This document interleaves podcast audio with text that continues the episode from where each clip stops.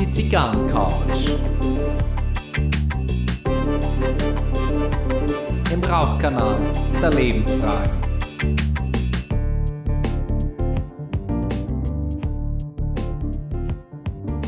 Ich sage euch an den lieben Advent, höret, die erste Zigarre brennt. Herzlich willkommen auf der Zigarrencouch. Mein Name ist Gary Leichenfinger und ich begrüße euch zu einer neuen Folge. Und wer es gelesen hat von Douglas Adams, die schlechte Nachricht ist, es ist Folge 42. Kleiner Witz am Rande von mir. Gut, ähm, zur Erklärung, heute bin ich leider wieder allein, äh, ohne die äh, Maria Macanudo, die ist leider ausgefallen. Es tut mir wirklich leid und ähm, ich hoffe, es geht ja bald wieder besser und dass dann in Laune ist, mit mir wieder einen Podcast aufzunehmen. Und jetzt ist es nur mal so, ähm, manchmal ergibt sich das eben spontan und dann muss ich es allein machen. Und äh, was habe ich heute im Humidor? Ich habe sicherlich eine Zigarre für euch, eine äh, sehr spezielle Zigarre, äh, für mich eine spezielle Zigarre und einen, ähm, einen Kentucky Straight Bourbon, der euch mit Sicherheit schon mal irgendwie namentlich über den Weg laufen sein muss und ich werde noch ein bisschen vorstellen. Dann habe ich als Themen heute ähm, einmal hatte ich in einer Folge, ich weiß nicht mehr genau welche, äh, hatte ich doch äh, diesen äh, äh Patch mit diesen Plague Smokers drauf, also wo dieser Pestdoktor drauf war. Diesen Patch habe ich ja selber gemacht, da würde ich gerne ein bisschen was dazu erzählen zur Bedeutung, weil da gab es die ein oder anderen Rückfragen und ähm, es gab auch via äh, Instagram gab es auch äh, einige Rückmeldungen und ähm, dazu gleich mehr. Ähm, dann habe ich dabei das Thema Motivation, das habe ich in der Jubiläumsfolge in der Zechbauer Lounge im Kempinski, habe ich das angekündigt, dass ich äh, gerne mal über das Thema Motivation sprechen möchte. Das hätte ich jetzt am liebsten mit der Maria Macanudo zusammen getan. Nur äh, jetzt ist leider so, sie ist verhindert und äh, ich möchte euch allerdings auch nicht unnötig länger auf die Folter spannen und ähm, jetzt schauen wir mal, was wir heute daraus machen. Zur Not legen wir noch einmal nach bei dem Thema. Aber schauen wir mal, wie weit ich da heute komme. Dann habe ich eine kleine Ankündigung äh, zu machen für alle, die äh, sämtliche Folgen bereits äh, von der Zigarrencouch gehört haben. Ähm, kommt dann auch. Ähm, und äh, zum Schluss habe ich noch einen Filmtipp für euch. Ähm, was heißt ein Tipp? Äh, weil es ist äh, ein Film, der schon länger draußen ist, aber mich hat er begeistert. Ich habe ihn jetzt äh, dieses Wochenende äh, ja zum x-ten Mal geschaut und ähm, ich bin von diesem Film immer noch nicht ganz satt. So viel zum Humidor. Nun, mit welcher Zigarre sieht sich da ähm, Hand aufs Herz? Ich habe es schon vor einer halben Stunde angezündet. Ähm, es ist eine Alec Bradley. Es ist eine Mundial. Und ähm, wer schon länger mal neigert hat hier auf der Zigarrencouch, der weiß, dass ich äh, ein großer Fan von der äh, Punta Lanza Nummer 5 bin. Und jetzt ist es so. Beim Online-Händler meines Vertrauens, Cigar World darf ich nicht sagen, na? Äh, der ist so, dass einige Zigarren jetzt äh, aus dem Sortiment von Alec Bradley, dass die auslaufen ich weiß nicht, warum die auslaufen. Äh, ist das jetzt aktuell ein Lieferengpass oder äh, sind das wirklich jetzt, dass Serien schlicht und ergreifend beendet werden? Und da ist jetzt so, jetzt habe ich mit einem Freund noch einmal gesagt, weißt was, lass uns die noch einmal äh, bestellen, und, weil ganz günstig sind es nicht. Und ähm, dann war die Punta Lanza Nummer 5 war schon nicht mehr zur Verfügung, die Punta Lanza Nummer 6 auch nicht. Und jetzt ist es geworden die Alec Bradley Mondial Punta Lanza Nummer 7. Die hat eine ordentliche Länge, das lässt sich alles äh, recherchieren. Ähm, die Dicke ist auch nicht ganz zu verachten und das Nette an der ist ja, der, der Kopf ist ja normal rund zum Anschneiden, also da hat er keine Torpedoform oder Perfektoform. Allerdings ähm, der Zigarrenfuß läuft äh, in Torpedo slash Perfektoform aus und äh, kann dort direkt entzündet werden, weil der Fuß nicht äh, durchs Tabakblatt geschlossen ist. Und ähm, ich mag diese Zigarre einfach sehr. Die ist äh, insgesamt mit einem ordentlichen Umfang an äh, eine hintergründige Süße ist dabei, äh, eine ein Tabaksaat, ähm, Zedernholz, äh, klassisch Honduras-Tabake.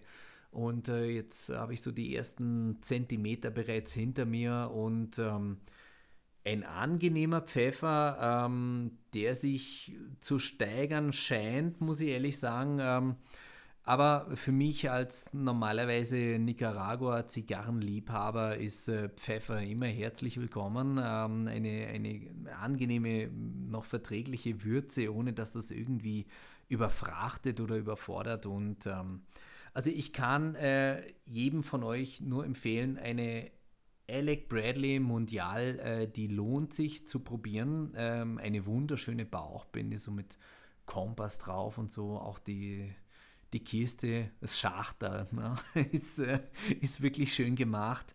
Und ähm, genau, und äh, ich vertrage natürlich so eine äh, Zigarre ganz gut, äh, weil ich auch hier einen Bourbon mir ausgesucht habe ähm, als Begleitung dazu.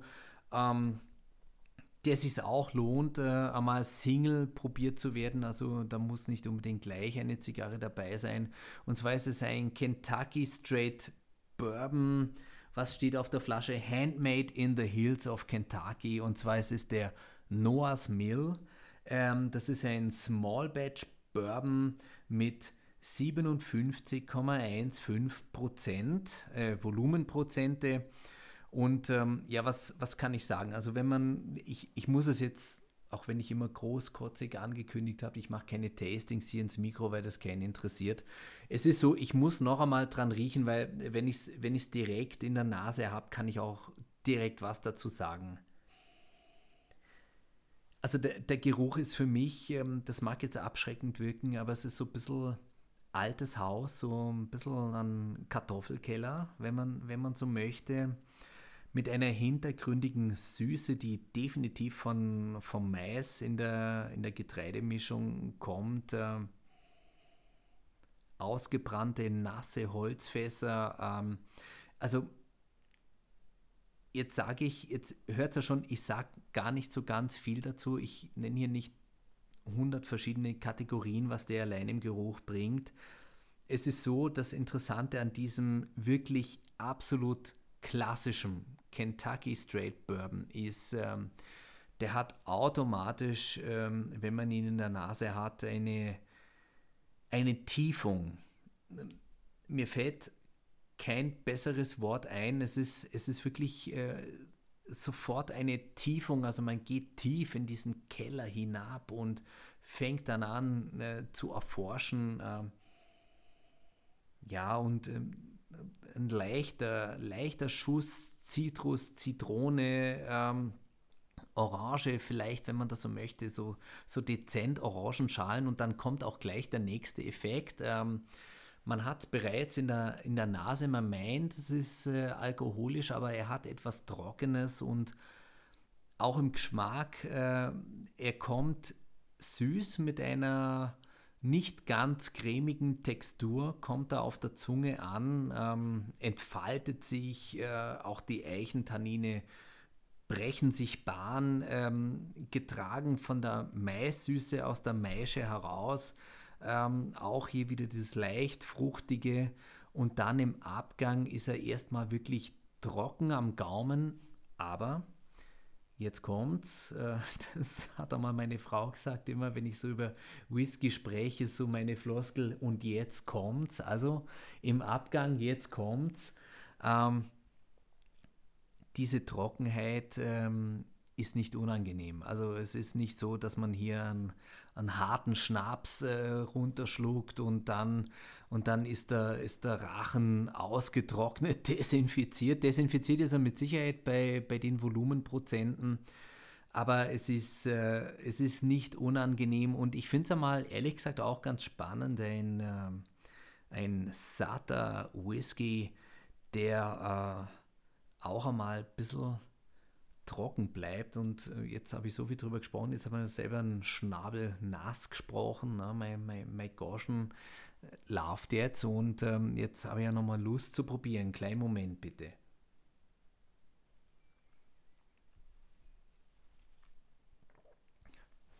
Ja, genau, wie ich es beschrieben habe. Äh, eine Eichentanninfracht. Jetzt bin ich schon fast ein bisschen heißer dabei. Habe mich jetzt auch ein bisschen beeilt. Ähm, ja, eine Trockenheit und dann, und dann Speichelfluss wird angeregt und ähm, ich sage es jetzt ein bisschen herber, ähm, die, die, die Goschen wird ein bisschen klebrig ähm, und dann wirkt diese ganze Würze, die der einfach in sich trägt, wirkt danach und ähm, ja, also so stelle ich mir ehrlich gesagt vor, ähm, an Kentucky Straight Bourbon so aus dem Jahr 1860, kurz vor Bürgerkrieg Gewinn, äh, nicht Gewinn, um Gottes Willen, also der Norden hat gewonnen, also kurz vor Beginn des Bürgerkriegs, weil Kentucky war im Süden, die haben Gott sei Dank verloren und mussten die Sklaverei aufgeben an dieser Stelle. Und ähm, wer nach dieser Flasche googelt, ähm, der sieht auch, dass die total alt kalten ist. Das ist äh, so ein grün-bräunliches Glas, also ist jetzt nicht so, so Fensterblick.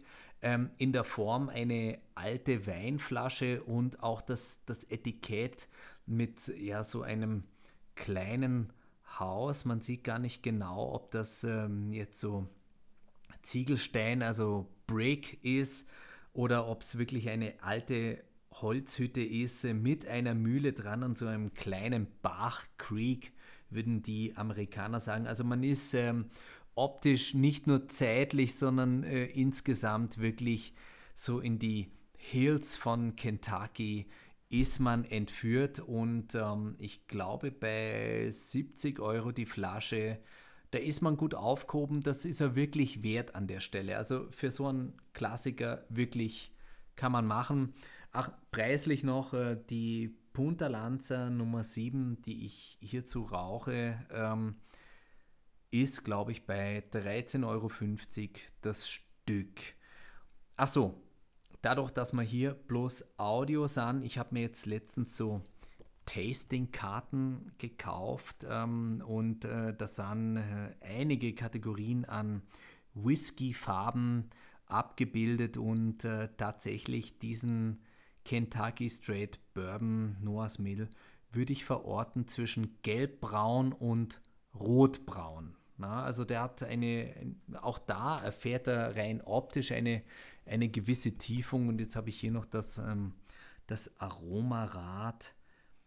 Ja, ich würde schon sagen, das ist so der, der beginnt. Also es sind so sechs Basiskategorien. Das eine ist torfig, da fällt er raus, weil es ist kein Eiler Scotch ähm, holzig würde ich sagen, ja, das hat er. Fruchtig in Anteilen, blumig ist er definitiv nicht.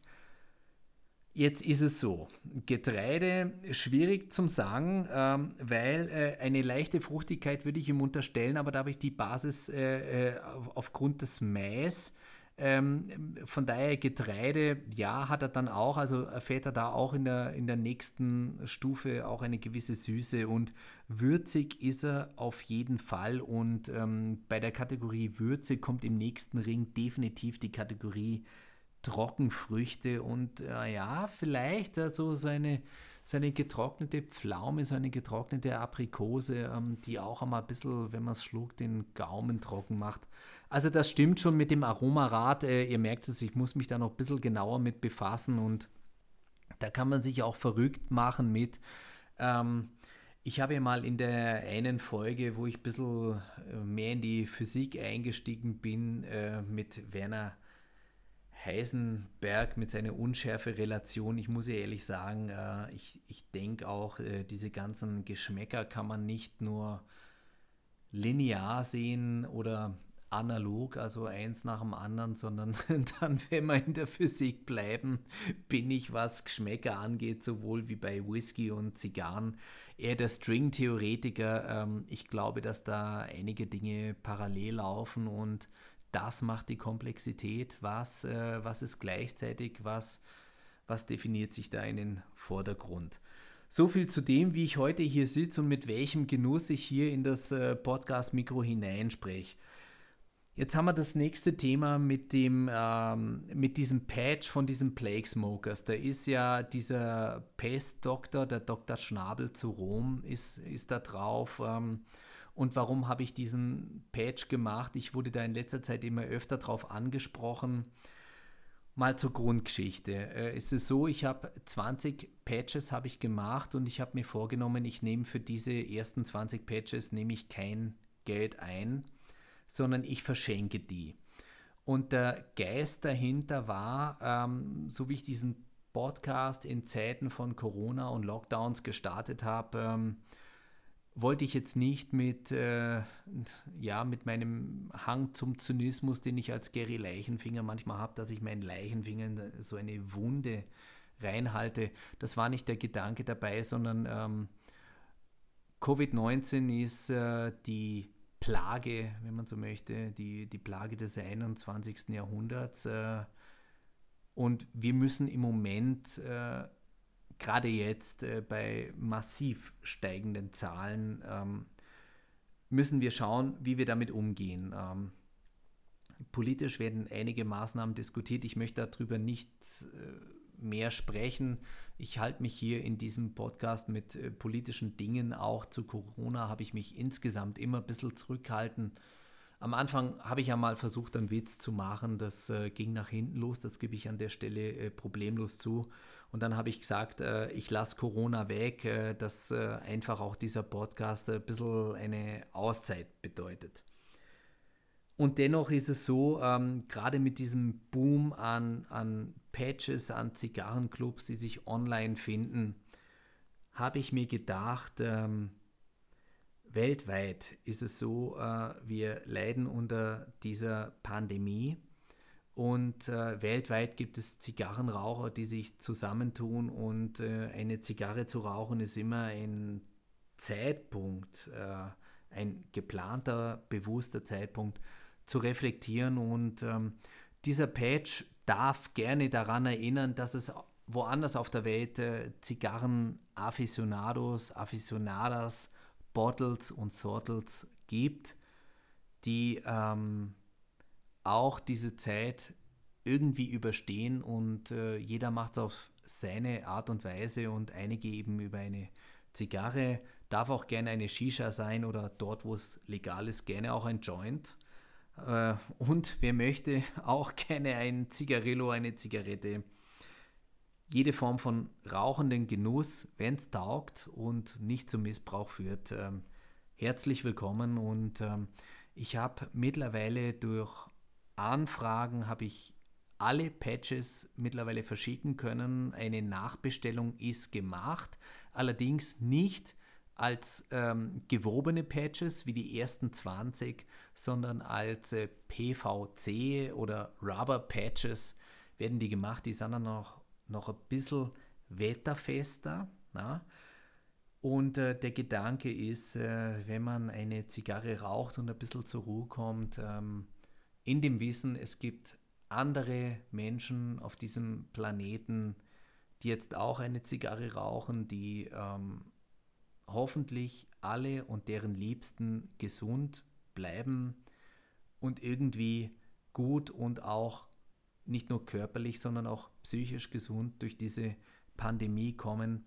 Das ist der Gedanke dabei und ähm, natürlich da mag schon der Gary Leichenfinger in seiner Art und Weise wieder ein bisschen aufs Gaspedal gedrückt haben. Dieser, dieser Pestdoktor ist ein, ein Symbol, das nicht für Gesundheit steht, sondern ein Symbol, das für ein Problem steht und gleichzeitig für den Versuch einer Lösung, äh, für das Dranbleiben, für das Aktivbleiben, dass wir diese Pandemie gemeinsam irgendwie überstehen. Und ich werde das auch posten, wenn wieder neue Patches da sind. Bitte gerne noch einmal, muss ich es ehrlich sagen, werde ich es mir wahrscheinlich nicht leisten können, dass ich die alle verschenke für das Signal, sondern ähm, ich werde dann Preis festsetzen, wahrscheinlich um die 5 Euro, um zumindest die Produktionskosten und die äh, Portokosten einigermaßen zu decken.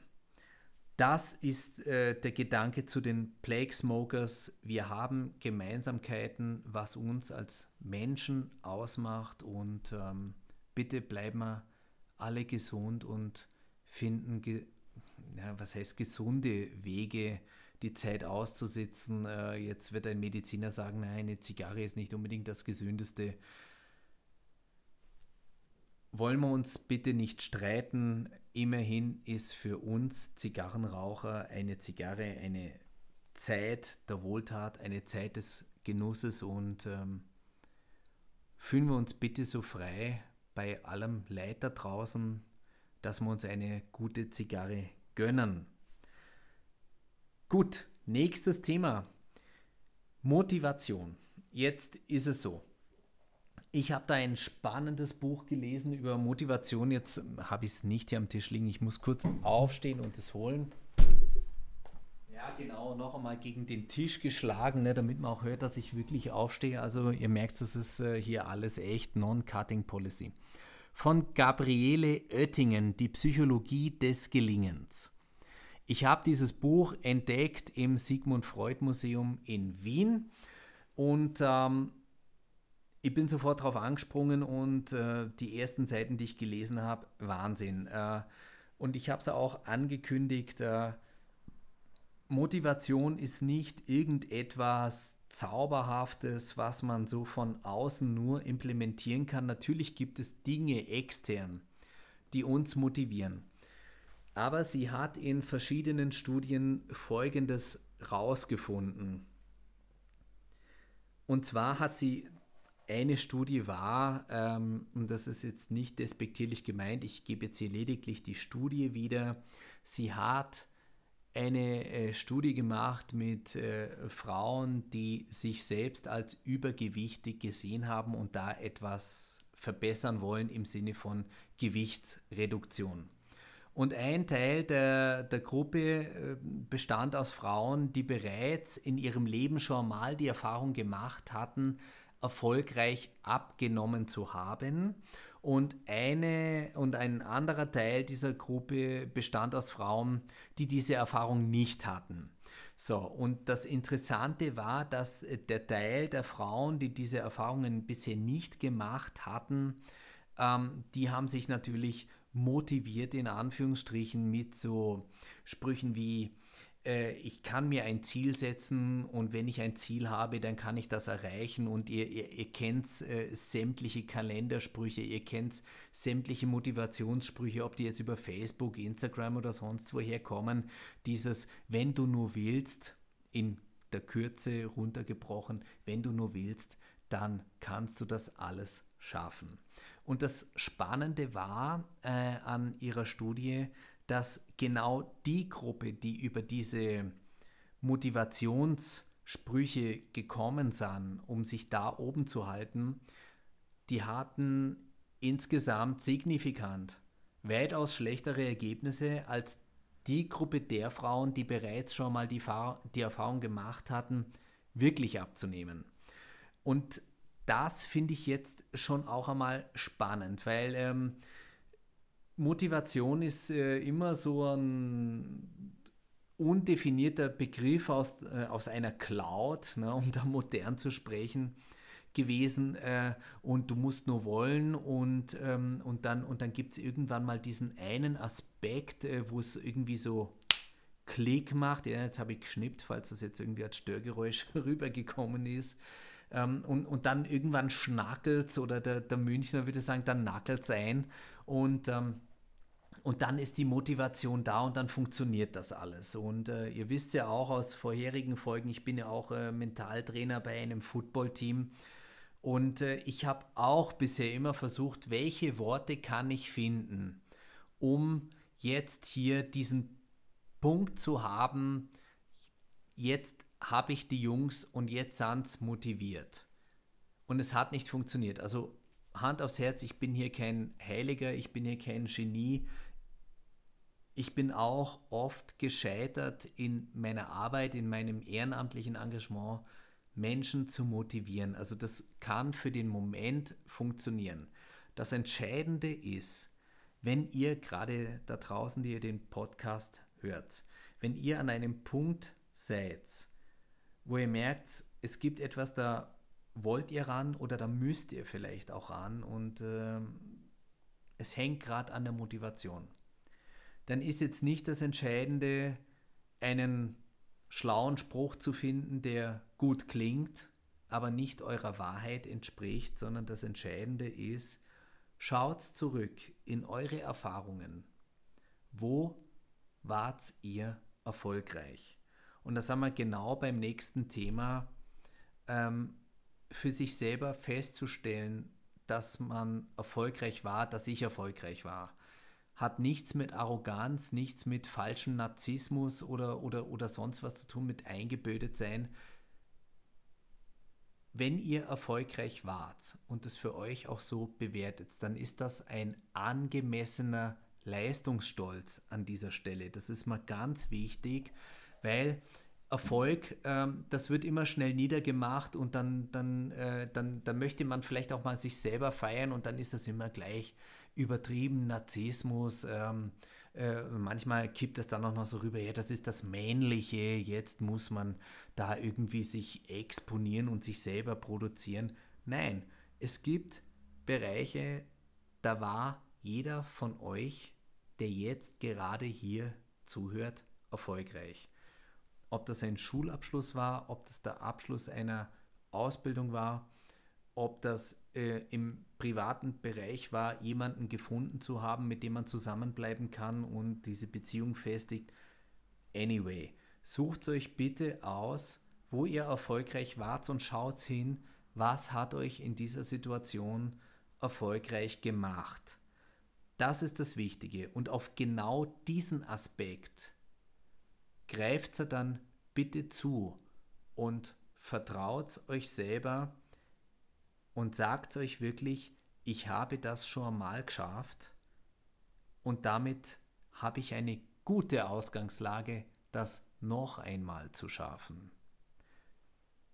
Das ist gar nicht so einfach. Ähm, weil wenn man sich folgendes Sprichwort da anschaut, ähm, wer ist immer so schön, Mitleid bekommt man umsonst, Neid muss man sich verdienen. Und wo entsteht der Neid? Na, die Maria Macanudo und ich haben da auch schon drüber gesprochen. Sobald du mit irgendetwas erfolgreich bist, hast du Neider. Und wenn euch vielleicht nicht selber direkt einfällt aufgrund des Vertrauens und wie wir damit aufwachsen, wie wir mit unserem eigenen Erfolg umgehen, dann erinnert euch einmal dran, wann hattet ihr Neider? Und dann versucht ihr diesen Raum eures Erfolgs in der Vergangen Vergangenheit durch eine andere Tür zu betreten. Aber das ist eine Aufgabe, die kann kein Coach von außen übernehmen. Das ist etwas, da seid ihr herzlich eingeladen und das sage ich als Therapeut, Ihr seid herzlich eingeladen.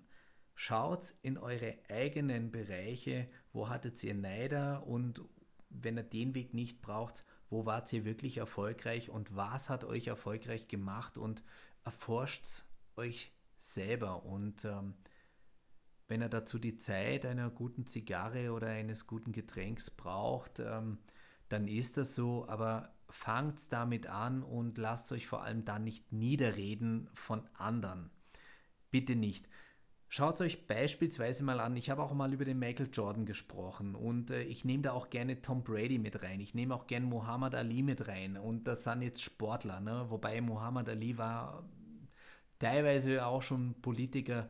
Äh, schaut euch Maria Theresa an, Martin Luther King, schaut euch die, die, die Großen aus der Geschichte an ja, die haben sich ja praktisch nicht mit diesem Erfolg, also wenn jetzt die Formel wäre, ich, ich muss anders anfangen, wenn jetzt die Formel wäre, dass man entsprechend viele Motivationssprüche braucht, um dann irgendwann dieses Feuer zu entwickeln, um irgendetwas zu reißen, na, äh, dann ist es ja eigentlich rein zeitlich gar nicht möglich, dass ein Michael Jordan und ein Tom Brady ähm, die müssten ja 23,5 Stunden am Tag damit verbringen, sich mit irgendwelchen Motivationsfloskeln irgendwo äh, selber zu entzünden und ein Feuer zu entfachen, um das zu leisten, was sie leisten oder geleistet haben. Und deshalb geht es einmal davon aus, ähm, all diese, diese Menschen, diese Nummer 1 Typen, die ich euch jetzt gerade gesagt habe, auch viele, einige Nummer 1 Frauen gleichermaßen betrachtet, bitte. Die tragen das in sich und die vertrauen darauf und die wissen darum. Und das ist vielleicht auch genau der Effekt, wenn man sich eine Dokumentation über die anschaut, ähm, dass dann auch immer sowas rauskommt, menschlich waren die nicht immer unbedingt leicht. Nein, die haben nicht andere motiviert mit Worten, die haben andere motiviert mit Daten und die sind da vorne weggegangen und das war für die der Normalfall, das war für die normal null so zu sein. Und für andere war das nicht normal null und die mussten dann da irgendwie dahin kommen, also andere Teamkameraden oder andere Sportler oder Wegbegleiter von Politikern oder Menschen, die sozial engagiert waren. Und äh, für die war das allerdings der Normalfall, so zu sein, ich bin erfolgreich, wenn ich so und so und so und so bin. Und das haben die nicht verhandelt. Und natürlich, äh, es gibt diesen anderen Spruch, Niveau schaut immer nur von unten aus wie Arroganz. Und diese Typen, diese Menschen, ich spreche immer von Typen und dann meint man immer Männer, deswegen bitte Männer und Frauen gleichermaßen, diese Menschen sind in ihrem Bereich unangefochten Nummer 1 und es ist zu einfach, zu einer Nummer 1 raufzuschauen und zu sagen, das ist arrogant. Nein, die leisten auf ihre Art und Weise. Okay, sie haben den Luxus, vielleicht auch andere Dinge im Leben nicht machen zu müssen, weil Geld mittlerweile gerade bei Profisportlern und Macht vielleicht auch bei Politikern ähm, so, und deswegen, die leben das und die gehen da in Anführungsstrichen gnadenlos nach vorn. Das in der Kürze zu Motivation. Jetzt noch eine Ankündigung und zwar auch aus früheren Folgen bekannt. Ich habe hier bereits äh, zwei Chili-Exzidenz äh, erzählt von mir. Kleine Enttäuschung, nein, heute gibt es keinen weiteren Chili-Exzident, aber er könnte sich im Jahr 2022, könnte sich ein nächster Chili-Exzident anbahnen, weil in der Folge davor war der Roland äh, zu Gast und ähm, wir teilen uns jetzt äh, das Interesse, Chilis anzupflanzen und die auch äh, zu verköstigen und im Januar geht es los, dass wir die ersten zehn werden. Und äh, dann schauen wir mal, was der Sommer so bringt. Und ich, ich sage einmal, latent laufe ich hier Gefahr, im Sommer einen dritten Chili-Exzident zu haben. Und äh, schauen wir mal, was passiert. Dann hatte ich noch im Humidor einen Filmtipp und zwar The Revenant. Das ist so äh, ein Film, wo Leonardo DiCaprio verdientermaßen einen Oscar bekommen hat. Der Film dauert 2 Stunden 36 Minuten und er ist jetzt nicht unbedingt äh, einerseits so dialogstark, also von der Quantität her, von der Qualität durchaus. Ähm, und das andere ist, ähm, die Bildschnitte sind nicht so schnell aufeinander und ähm, es sind hammer wunderschöne Naturaufnahmen in diesem Film. Ähm, und äh, ich kann diesen Film wirklich nur empfehlen. Es sind wirklich schöne Naturaufnahmen, ähm, kurzweilig, trotz weniger Dialoge in der Quantität. Ähm, und was dieser Film auf wirklich gelungene Art und Weise zeigt, ähm, die gnadenlosen äh, Härten der Natur grundsätzlich, wie haben Menschen äh, in der Natur überlebt? Und äh, auch da kommt gleich der nächste Aspekt dazu, dieser Clash of the Civilizations, also die europäischen Kolonialisten, Siedler, Händler, Jäger, die sich da in, in diesem nordamerikanischen Kontinent damals breit gemacht haben, auch im Sinne von Handelsgesellschaften, also wo, wo immer auch so eine Mischung zwischen Company und Militär, militärischer Führung war. Äh, das, das zeigt sich ganz deutlich auch, wie die ähm, Native Americans damals gelebt und überlebt haben und die Hauptfigur, gespielt von ähm, Leonardo DiCaprio, wird auch definitiv durch einen Native American gerettet und äh, in welcher Situation ähm, der ihm diese Rettung verschafft, mitten in der Natur in einem Schneesturm. Das ist unglaublich äh, und äh, man kann sich bei diesem Film wirklich fragen, ähm, würde ich das heute überhaupt noch schaffen? Hätte ich die, die psychische Belastungsfähigkeit, die Ausdauer dazu, dran zu bleiben, in einem Schneesturm ein Feuer zu entfachen, erst einmal zwischen trockenen Reisig, könnte man sagen, getrocknetem Präriegras, um dann etwas zu entfachen und um dieses Feuer außenrum eine, äh, eine geschützte Hütte zu bauen und auch das als Schutz zu empfinden. Also dieser Film ist wirklich knallhart und äh, ich kann ihn nur empfehlen, äh, 2 Stunden 36, die sich nicht anfühlen wie 2 Stunden 36. Ähm, an dieser Stelle wirklich äh, Inspiration und ähm, ja auch äh, kurze Schließung des Kreises, ähm, die Motivation in der Wildnis zu überleben, um jeden Preis, bei jedem Schmerz, äh, ja auch, das ist jetzt ähm, vielleicht der schwierigere Teil, über den man dann nachdenken darf. Äh, Rache ist hier ganz klar ein Motiv. Und äh, da werde ich jetzt allerdings nicht spoilern, was aus diesem Rache-Aspekt äh, der Hauptfigur, ähm, was da noch draus wird und wie es geschieht. In diesem Sinne, jetzt sind wir bei ja, knapp 37 Minuten. Ich bedanke mich fürs Reinschalten, fürs Zuhören, auch fürs Weiterempfehlen. Ich wünsche euch einen guten Wochenstart. Wir hören uns, also ihr hört es von mir wieder in den nächsten beiden Wochen. Äh, da gibt es noch einmal vor Weihnachten eine Folge. In diesem Sinne, Herzlichen Dank. Servus, Baba. Küss die Hand. Das war die Zigarrencouch, ein Podcast von Roger Nivelle mit dem Intro-Song Slinky von Ron Gelinas Chill Out Lounge und der Outro-Song Landshark von Roger Nivelle.